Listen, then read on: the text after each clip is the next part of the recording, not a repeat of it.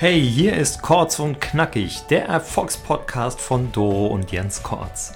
Wir stärken dich, machen dich kompetent und bringen dich in Führung. Das tun wir auf unseren Veranstaltungen, in unseren Programmen und in diesem Podcast. Ja, hallo und herzlich willkommen zu einer weiteren Folge Kurz und Knackig. Hier ist wieder euer Jens. Und heute geht es um das Thema Entscheidungen zu treffen. Oh, großes Thema, großes Thema für viele Menschen. Denn die meisten Menschen tun sich schwer, Entscheidungen zu treffen. Und wir kriegen das ja immer wieder mit in unseren Coachings und Seminaren, wenn wir Leute beraten, wenn wir sie begleiten, dass ähm, wir quasi mit äh, unseren äh, Skills, also mit unseren Methoden und mit, mit unseren Fragetechniken, die Leute dann dazu kriegen, dass sie endlich eine Entscheidung treffen. Weil die meisten Menschen kommen ja zu einem Coaching, ähm, weil sie in einem Schwebezustand sind, sie fühlen sich irgendwie nicht wohl, ähm, sie leiden und sie wissen nicht, was sie machen sollen. Eigentlich wissen sie es schon, aber sie wollen nochmal irgendwie das absegnen mit einem Experten, mit einer Expertin. Und deswegen sind sie bei uns. Und ähm, deswegen hier mal ein kleiner, ja, wie soll ich sagen, ein kleiner Ausschnitt aus unserem täglichen Leben. Ähm, und ähm, wir gehen ja mit den Leuten dann auch immer in, in medias res, wie es so schön heißt, und äh, gucken einfach mal, was ist das, äh, was ist der Grund, warum er nicht entscheiden kann und wovor hat er denn Angst und geben ihm natürlich auch Methoden an die Hand, um auch in Zukunft ohne uns ähm, Entscheidungen treffen zu können. Denn das ist einer der ganz großen ähm, Ziele und äh, auch ähm, Absichten von uns, dass wir die Leute natürlich äh, unabhängig von uns kriegen, dass die äh, ihr eigenes Leben selbstbestimmt leben können und dass sie Entscheidungen treffen können. Also warum fällt es den Menschen so schwer, Entscheidungen zu treffen? Na, es gibt drei Gründe. Der erste ist, du hast Angst vor Reue und dem Bedauern. Ja? Also, die Menschen leiden ja oft mehr unter den Gedanken und Spekulationen. Das heißt, sie sitzen da und sagen, oh, wenn ich das entscheide, dann wird wahrscheinlich das und das und das und das passieren. Und sie befürchten quasi schon das Schlimmste, was passieren wird durch diese Entscheidung und haben dann Angst, dass sie diese Entscheidung bereuen oder bedauern. Also das ist natürlich ähm, Humbug, weil du kannst nicht in die Zukunft schauen. Es gibt keine Hellseher. Und deswegen musst du da auch ähm, einfach mal durch. Und der Vorteil ist ja, dass du so gut wie jede Entscheidung auf dieser Welt wieder neu treffen kannst und revidieren kannst. Es gibt nur ein paar Entscheidungen, die du nicht mehr zurücknehmen kannst. Wenn du jetzt entscheidest, vom Hochhaus zu springen, weil du denkst, dein Leben ist einfach nicht mehr okay und du während des Fallens sagst, oh, ich habe mir das nochmal anders überlegt, dann, ja, die Entscheidung kannst du in der Regel nicht mehr zurücknehmen. Du kannst sogar eine Entscheidung zurücknehmen von irgendwie einer Kündigung oder Trennung. Ähm, jetzt gerade wieder gelesen, dass ähm, Sylvester Stallone, das ist ja auch ein, ein, ein, ein Vorbild für mich in, in, Sachen Ernährung und Training und Sport und Körperlichkeit.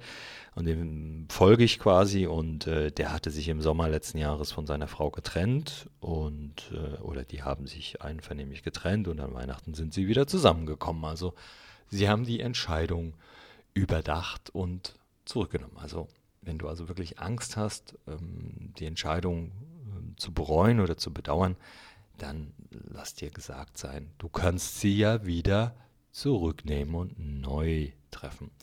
Der zweite Grund, warum Menschen Angst haben vor Entscheidungen, ist, dass sie Angst vor der Veränderung haben. Das betrifft gerade introvertierte Persönlichkeiten. Also introvertierte Persönlichkeiten haben in der Regel immer Schwierigkeiten mit Veränderungen und benötigen daher viel Zeit, äh, um sich auf diese Veränderung einzustellen. Und am liebsten ist es ihnen ja so, dass es alles so bleibt, wie es ist. Und deswegen treffen sie auch ungern Entscheidungen, weil eine Entscheidung natürlich auch eine Veränderung äh, impliziert. Ähm, da lass dir gesagt sein, wenn du zu dieser Gruppe von äh, Menschen gehörst, äh, das Leben ist ein permanenter Fluss von Veränderungen. Ähm, wenn uns jemand vor 20 Jahren gesagt hätte, dass wir mal mit einer kleinen schwarzen Box in der Hand rumlaufen, äh, wo wir quasi mit Leuten in Kontakt treten, sowohl per Telefon als auch per Video, als auch per ähm, Nachrichten, dann hätten wir ihm wahrscheinlich einen Vogel gezeigt und ähm, gesagt, das wird nicht funktionieren, was ist das hier, Star Trek oder was, ja. Und heute ist es für uns ganz normal, dass jeder mit seinem Handy rumläuft und äh, mit der ganzen Welt in Kontakt treten kann. Und das mit einem Knopfdruck. Also das war auch Veränderung.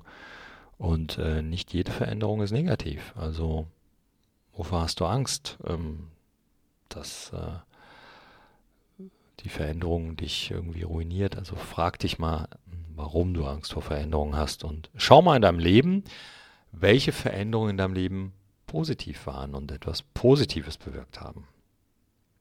Ja, und der dritte Grund, warum Menschen Angst vor Entscheidungen haben, ist, dass sie Angst vor dem Verlust haben. Denn wenn ich mich für etwas entscheide, dann entscheide ich mich in der Regel ja auch gegen etwas. Und äh, die Menschen haben dann Angst, dass das, was sie dadurch verlieren, wenn sie sich neu entschieden haben für was Neues, ähm, dann eben Angst haben, dass sie das Alte vermissen werden und dass sie da Angst haben, das zu verlieren ja, dann musst du deine Entscheidung nochmal neu prüfen. Also wenn du wirklich zu diesen Angsttypen gehörst, ähm, dann äh, schau nochmal, ist das Neue wirklich besser als das Alte?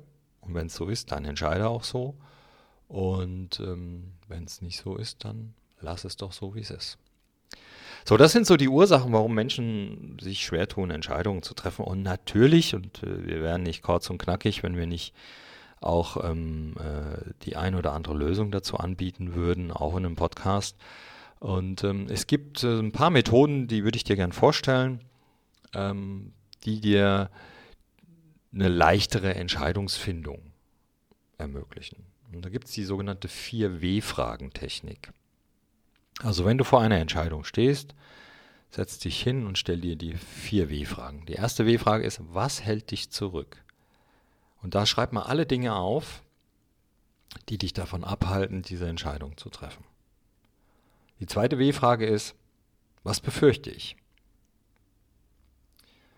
Also, wovor hast du Angst? Und dann schreib mal deine Ängste auf, weil Ängste sind dazu da, dass man sie sich anschaut. Ängste sind nicht grundsätzlich verkehrt. Ja? Also, was sind deine größten Befürchtungen? falls sich die Entscheidung vielleicht als falsch herausstellen würde. Es könnte ja sein, dass du da irgendwelche Ängste hast. Und dann geh mal, das wäre die dritte W-Frage, was könnte schlimmstenfalls geschehen? Also geh mal ins Worst-Case-Szenario. Was wäre das Worst-Case-Szenario, wenn die Entscheidung getroffen wird? Also was wäre wirklich, wenn es absolut ins Negative geht? Das schreibt ihr mal auf. Und die vierte W-Frage ist, die finde ich am spannendsten. Was würde geschehen, wenn du nichts tust. Wenn du es so lässt, wenn du keine Entscheidung triffst. Und dann, was wäre so Worst-Case-Szenario, wenn du diese Entscheidung nicht getroffen hast? Ja? Das ist so die 4W-Fragentechnik. Ja?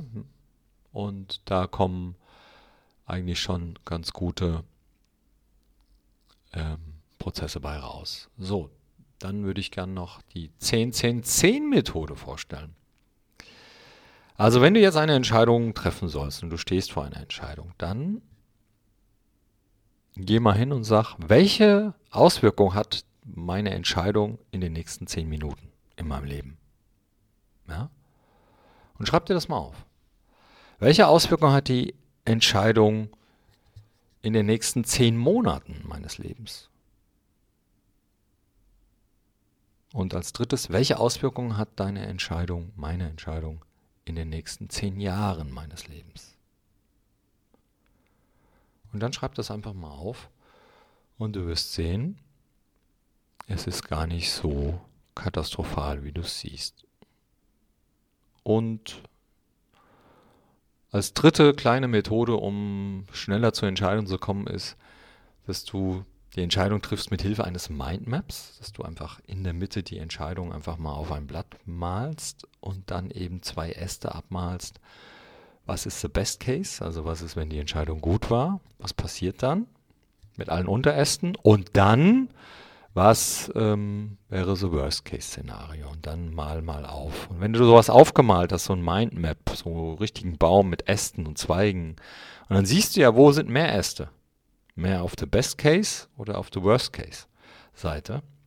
Und das wird dir helfen, ähm, zu sehen, dass es vielleicht gar nicht so schlimm ist und dass mehr Vorteile entstehen durch die Entscheidung als Nachteile. Ja, das war heute mal ein bisschen Neurowissenschaft, Persönlichkeitspsychologie, wie auch immer du es nennen magst, um dich ein bisschen in den Entscheidungen zu unterstützen und äh, dir ein Handwerkszeug ranzugeben, dass du in Zukunft vielleicht schneller und leichter Entscheidungen treffen kannst. Ich freue mich natürlich wieder auf deinen Kommentar, auf dein Like, auf deine Weiterempfehlung und wünsche dir noch tolles Wochenende, eine schöne Woche nächste Woche und freue mich, wenn du wieder dabei bist. Das war der Jens. Das war Kurz und Knackig, der Erfolgspodcast von Doro und Jens Kortz. Weitere Erfolgsmethoden findest du auf jenskortz.de slash bonus.